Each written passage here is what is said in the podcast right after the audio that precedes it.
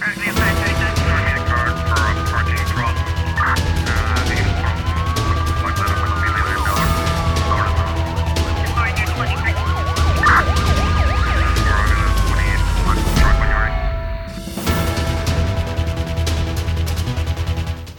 O Tribunal da Comarca de São Vicente decretou prisão preventiva ao homem de 26 anos detido na segunda-feira pela Polícia Judiciária, suspeito de um crime de homicídio. Em nota de imprensa emitida na tarde desta quarta-feira, a PJ refere que o crime ocorreu a 15 de agosto deste ano na zona de Lameirão. A vítima é um indivíduo do sexo masculino eh, de 40 anos de idade. O suspeito foi detido fora de flagrante delito no âmbito do cumprimento do mandado de detenção do Ministério Público. A detenção do suspeito ocorreu após a realização de diligências efetuadas pela PJ com vista a reunir elementos capazes de identificar o autor do crime de homicídio. A Polícia Judiciária informa ainda que, tendo na posse elementos suficientes, solicitou ao Ministério Público mandados de busca e apreensão em algumas algumas residências, tendo sido apreendido neste âmbito uma pistola, uma certa quantia em dinheiro e uma porção de uma substância suspeita de ser metafetamina. Cabo Verde é um dos países que votaram esta quarta-feira a favor da resolução da Assembleia Geral da ONU que condena as anexações de regiões da Ucrânia pela Rússia. Angola, Brasil, Guiné-Bissau, Portugal e Timor-Leste também votaram a favor da resolução. Moçambique absteve-se e eh, São Tomé e Príncipe não votou. A resolução do órgão é a quarta sobre a Ucrânia desde que iniciou a guerra com a Rússia há oito eh, meses. Após três dias de sessão da Assembleia Geral, os Estados-membros adotaram a resolução condenando anexações de regiões da Ucrânia pela Rússia. Foram 143 votos a favor, 5 contra e 35 abstenções. A maioria dos países lusófonos votou a favor. Moçambique se absteve e São Tomé e Príncipe ficou ausente da votação. No total, 86 Estados-membros discursaram no evento iniciado na segunda-feira. A sessão final teve os dois terços requeridos para a adoção da quarta resolução sobre a Ucrânia desde a invasão russa em 24 de fevereiro. A resolução, não juridicamente vinculativa, condena a tentativa de anexação ilegal a quatro regiões ucranianas e exige que Moscou reverta de imediato suas opções. A 11ª sessão especial de emergência sobre a invasão russa na Ucrânia aconteceu após a votação do Conselho de Segurança sobre a ilegalidade dos referendos realizados pela Rússia para anexar quatro áreas ucranianas no fim de setembro. A votação terminou com o veto da Rússia. As resoluções do órgão são juridicamente vinculativas. Da ONU News em Nova York, Ana Paula Loureiro. A maioria dos países lusófonos, incluindo Cabo Verde, votou a favor da resolução que condena as anexações de regiões da Ucrânia pela Rússia.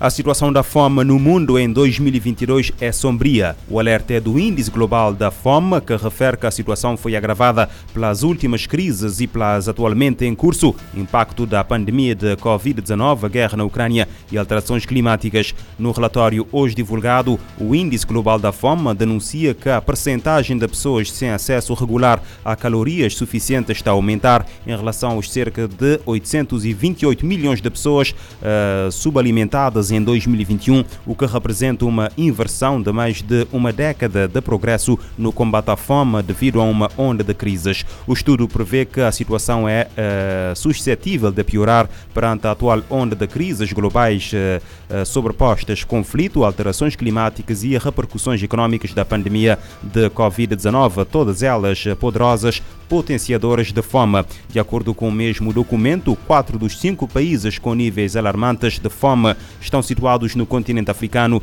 nomeadamente o Chad, a República Centro-Africana, República Democrática do Congo e Madagascar.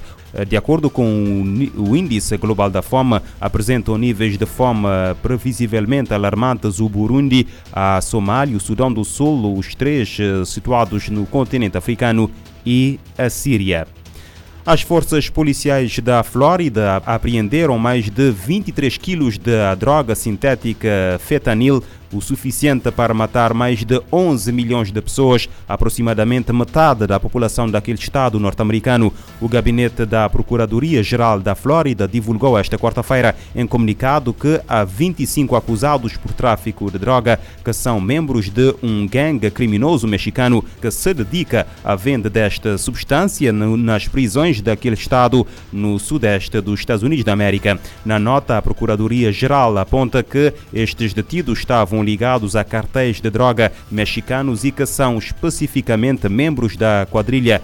Uh, Sur 13, responsável por crimes relacionados com o tráfico de drogas. Drogas sintéticas muito poderosas, como o fentanil, são responsáveis por novos máximos de mortes uh, por overdose nos Estados Unidos. Em 2021, 77% de todas as mortes por overdose de adolescentes nos Estados Unidos estavam relacionadas ao uso de fentanil. Na Flórida, em 12 meses entre outubro de 2020 e setembro de 2021, overdoses mataram 7.574 pessoas face às 7.422 no mesmo período do ano anterior.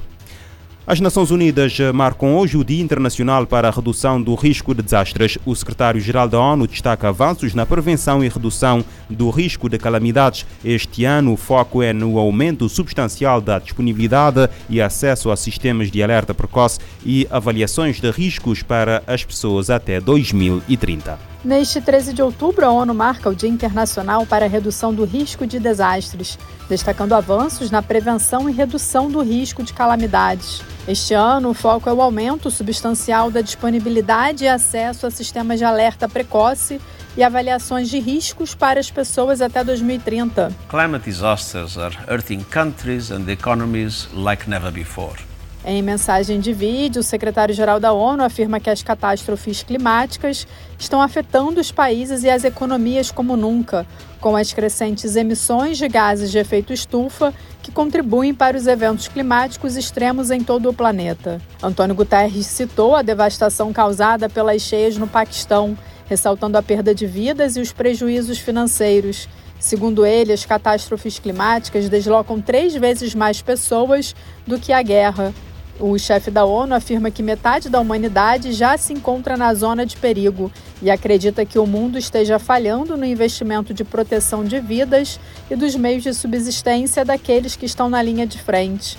Para ele, aqueles que menos contribuíram para a crise climática são os que pagam o preço mais alto. Entire populations are being blindsided by cascading climate disasters without any means of prior alert. Guterres lembra que, sem meios de alerta prévio, comunidades inteiras são pegas desprevenidas por sucessivos desastres climáticos, reforçando a importância de avisos adequados. Em março, o secretário-geral anunciou que a ONU deve liderar novas ações para garantir que todas as pessoas na Terra sejam protegidas por sistemas de alerta precoce dentro de cinco anos. Da ONU News em Nova York, Ana Paula Loureiro. Na sua mensagem, António Guterres faz um apelo por uma cobertura universal de alerta precoce. O chefe da ONU ressalta que os sistemas de aviso prévio salvam vidas, de acordo com o um novo relatório da Organização Meteorológica Mundial e do Escritório das Nações Unidas para a Redução de Riscos de Desastres. E a ONU e a Cruz Vermelha alertam para ondas de calor mais frequentes e fatais. O alerta consta de um relatório das duas organizações. O documento aponta que mais de 70 mil pessoas perderam a vida em 38 ondas de calor de 2011 a 2020. O relatório sugere o aumento de sistemas de alerta precoce, treinamento e financiamento a uh, socorristas.